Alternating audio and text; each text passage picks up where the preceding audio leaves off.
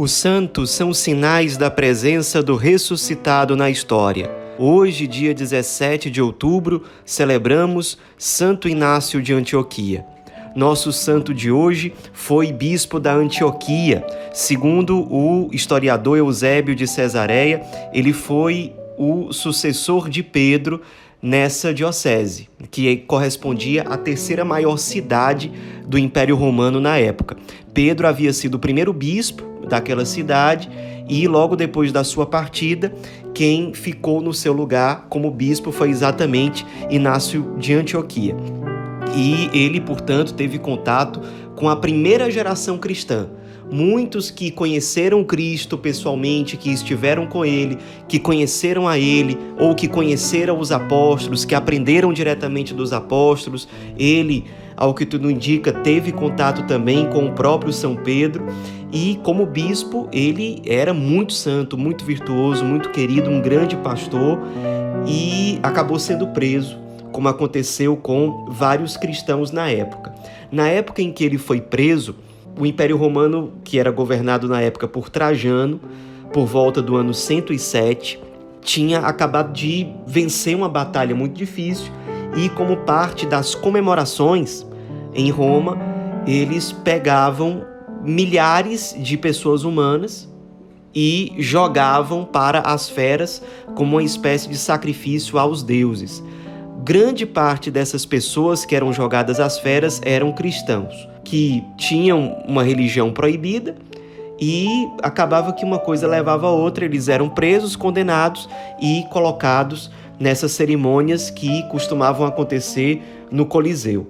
Então, Inácio de Antioquia foi um dos cristãos presos nessa época, foi preso em Antioquia e ele ficou muito conhecido na época porque a viagem dele até Roma foi longa e ele foi parando por várias comunidades da Ásia Menor, onde ele chegava, os cristãos o acolhiam com muita alegria como um verdadeiro santo, como um grande pastor da igreja, um grande exemplo.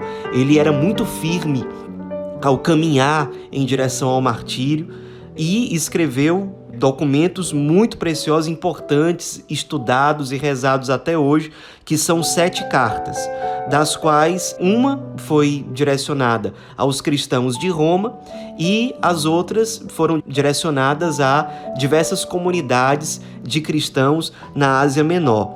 Nessas cartas, ele inova, por exemplo, ao utilizar pela primeira vez a expressão Igreja Católica. É o primeiro cristão na história que usou essa expressão, provavelmente criada por ele. Aliás, Antioquia, onde ele era bispo, foi o primeiro lugar onde os discípulos de Jesus foram chamados de cristãos. Ele, nessas cartas, dá ensinamentos muito preciosos que trouxeram muita luz para a igreja e que marcaram a história do cristianismo ao explicar sobre a missão do Papa, a missão dos bispos, o que é uma igreja particular, o que é uma comunidade cristã. Ele, por exemplo, numa dessas cartas, ele ensinava: onde está o bispo, aí esteja a comunidade. Assim como onde está Cristo Jesus, aí está a Igreja Católica. Foi aí que ele utilizou oficialmente pela primeira vez essa expressão.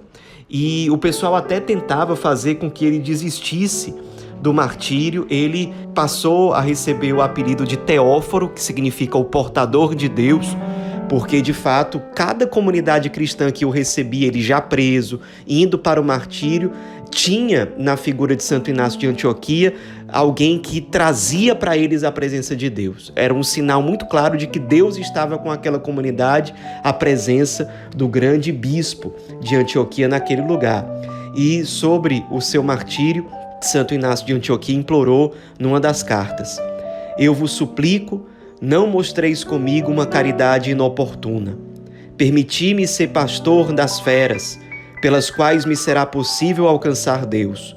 Sou trigo de Deus e quero ser moído pelos dentes dos leões, a fim de ser apresentado como pão puro a Cristo. Excitai antes as feras, para que se convertam em meu sepulcro e não deixem rasto do meu corpo. Então serei verdadeiro discípulo de Cristo. Ele também deu um ensinamento muito precioso sobre Eucaristia, numa época em que a igreja ainda não tinha elaborado de modo formal a doutrina sobre o Santíssimo Sacramento. Ele ensina numa das cartas: Não encontro mais prazer no alimento corruptível, nem nos gozos desta vida. O que desejo é o pão de Deus, este pão que é a carne de Cristo, e por bebida quero o seu sangue, que é o amor incorruptível. E ele termina dizendo: Que nenhuma coisa visível ou invisível me impeça de obter a posse de Jesus Cristo. Fogo, cruz, feras, dilaceramentos, esquartejamentos, mutilações dos membros, trituração de todo o corpo, os mais perversos suplícios do demônio caiam sobre mim, contanto que alcance a posse de Jesus Cristo. E com todo esse espírito de fervor, de amor ao Cristo, de amor à igreja, ele acabou de fato sendo atirado às feras no Coliseu de Roma e foi martirizado dessa forma. Ao que tudo indica, o pessoal ainda conseguiu pegar os restos mortais dele, porque depois foi construída uma igreja onde diziam que os restos mortais dele estavam enterrados e eram venerados lá em Roma. Logo depois da morte dele, ele já passou a ser venerado como um verdadeiro santo em Marte. As cartas dele eram lidas em público nas igrejas de vários lugares da Europa, da Ásia Menor, Terra Santa. Na época, o cânon da Bíblia, ou seja, a lista dos livros inspirados, ainda não havia sido fechada. Então, muita gente tinha as cartas de Santo Inácio de Antioquia como livros sagrados. O pessoal venerava quase que da mesma forma que venerava as cartas de São Paulo. Eram cartas, as de Santo Inácio, muito lidas, muito conhecidas, muitas pessoas rezaram com elas, especialmente ali na primeira era do cristianismo. Nos inspiremos na vida desse santo Marte, santo bispo da primeira era cristã, que certamente recebeu uma fé pura no contato com os apóstolos, com os primeiros cristãos que foi muito firme ao abraçar o martírio, mas não só isso, foi muito firme na sua missão de pastor da igreja e de testemunhar para a igreja, ensinar para a igreja o que significa ser bispo, o que significa ser igreja, o que significa a fidelidade a nosso Senhor crucificado, que por amor se entregou a nós e nos convoca a, numa atitude de generosidade e de gratidão, nos ofertarmos inteiramente a Ele. Santo Inácio de Antioquia, rogai por nós.